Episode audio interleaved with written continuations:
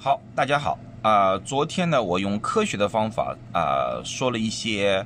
呃关于谣言的一些问题。今天我们就不谈谣言了。今天我的一个课题就是说，让数字来说话，让数字来让大家看一看到底这次疫情有多么的严重啊。呃，先说一说吧，我住的地方，我住在加州。在我们附近啊，我们加州现在是全美国啊新冠病毒传染的最多的一个地方，嗯，而且出现了两起社区传染的病例，而且这两个病例离我住的地方比较近，而且我在医院工作，所以我接触到这类病人的机会远远大过大家，所以我不会在这里信口开河，也不会呃。告诉大家啊，没事，儿子我自己躲在角落里面偷笑，我也不会，啊，我这些现在说的所有的数据，你完全都可以网上可以看到，我只是把这些数字给总结了一下啊，让大家自我评断这件事情对你的影响会有多大，啊，到今天为止，全世界大概有八万个人传染了这个新冠病毒，啊。可是，在这个八万里面，百分之八十的病人是轻微症状，也就是说，他们只是需要隔离，而并不需要多大的药物去进行治疗，他们就自我恢复了。百分之十五左右的是中等的，也就是要用一些药物啊，需需要吸氧啊，诸类此此类的啊，只有百分之五的病人是重症的，需要进入重症病房，需要有啊呼吸器啊，甚至于上叶克膜，只有百分之五。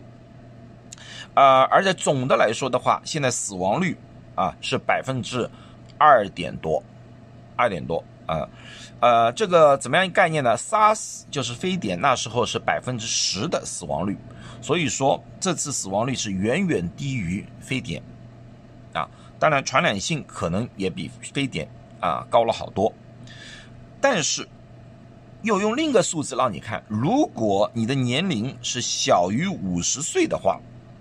啊，这是一个一个表格啊，这我问一下，就是你八十岁以上，你的死亡率。啊，就是病人的死亡率大概是百分之十五左右，随着年龄的慢慢减低，死亡率也就慢慢的减低。如果在五十岁以下的话，平均死亡率只有百分之零点二，什么概念呢？流感死亡率是百分之零点一，也就是说，它只是比流感造成的死亡略高一点点而已，基本上差别不是很大。啊，差别不是很大，啊，看了这个表格之后啊，你们就觉得了，就是如果你是五十岁以下的啊，一个没有慢性病的，或者说没有一些其他的疾病的，你的呃，你的死亡的概率是非常非常低的。用另外一个数字来看，啊，那个数字更加有意思，更加有意思。这是什么一个数字呢？就是说，至今为止。死亡最多的一天是二月十号，中国，啊，当天全世界由于新冠病毒死亡的人数是一百零八人，这是啊至今为止报告最多的一天，啊，这是一个非常沉痛的一个数数字。我作为一个医务工作者，我希望没有一个人死亡。可是你从统计来说的话，同一天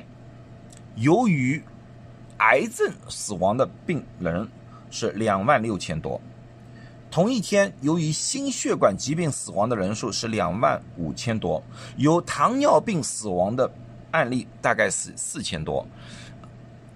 你哪怕什么病都没有，那天早上只是出去开车出去，那一天也有三千九百多人是死于死于交通事故。也就是说，也就是说，如果你只要出门，你有比。感染新冠病毒死亡的概率多三十九倍，就这么一个概率啊。也就是说，也就是说，如果你是五十岁以下，你是五十岁以下的啊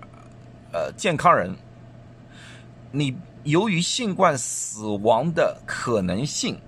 比中六合彩还要低。还要低。就是这么一个，这是个数字来说啊，这个数字来说，好，听完这些，大家可能觉得安心了一点啊。但是我不是叫大家掉以轻心，在这个疫情当中，大家还是要做好自我保护，最主要的一点还是洗手，注意自己自我的安全保护啊，呃。另外呢，还有呢，就是如果你发现了自己有感冒、有咳嗽、有打喷嚏的现象，最好戴口罩。这个时候，我建议大家戴戴口罩，呃，也不传染给别人。啊，如果说啊，如果说你没有感冒症状的话，戴不戴口罩就根据你的工作的。或者说你的行为的一个呃不同而自己决定。举个例子说，如果你每天挤公交车的，或者说你是 Uber 的 driver 啊啊开车的那种东西啊，公共机开车的，你接触人比较多的啊，你都要戴口罩，我不反对。呃，其他你就量力而行，根据自己的情况做出决定啊。第三个就是远离群居的一个。呃，一个情况，为什么这样说呢？至今为止，发现大规模的社区交叉感染都是在人多的地方。啊，武汉刚开始的时候是在医院里面啊，急诊室里面大家交叉感染，这是已经有这方面的报告。中国方面已经啊，医务工作者已经说了，在医院里面，因为当时情况大家不知道，没有很好的防护，互相交叉感染了。啊，日本就是那条游轮。游轮也是一个相对封闭的一个群居的一个一个地方，韩国就是那个某一个教会啊，那个教会组织，他们也没戴口罩，又聚集在一个非常封闭的一个环境里面，所以说传染的就特别快。所以说大家如果能做到以上三点啊，基本上你被感染的机会相对来说是非常非常小的。最后我要说的一点就是说恐慌的问题，我建议大家。需要有一个自我保护意识，可是不要恐慌，因为从很多的研究上来说的话，当人恐慌的时候，免免疫能力是降低了，也就是说，当你恐慌的情况之下，你和新冠病毒战斗的能力也就下降了。我们应该要有一种平和的状态，保护自己，保护家人，啊。然后呢，最后呢是一个呼吁啊，这种疫情会发生在世界上任何一个地方啊。冠状病毒那时候中东的也发生过了啊，呃，那个伊波拉在也是一种病毒吧，伊波拉那个时候在非洲也发生过了。所以说这种病毒在什么地方会产生？并不是人所能完全控制的。当然，我们可以做一些事情降低这个概率，可是并不能完全避免。在人类的历史上，有很多很多比这个严重的很多的一个疫情，而发生在世界的任何角落啊。所以说，这次疫情并不是中国人或者武汉人想的啊，这是自然界的一种情况，也是给我们的一个警钟。所以说，我们不应该因为这次疫情而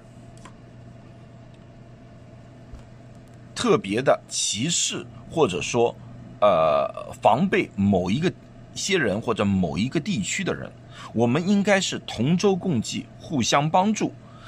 希望能在最短的时间之内。战胜这个病毒，给大家一个安全舒适的生活环境。好，这是我的呼吁。今天就说到这里，谢谢大家。如果你们觉得我这次说的这些东西对大家平稳大家的那个心态、心理有帮助的话，我希望大家帮我把这个视频给呃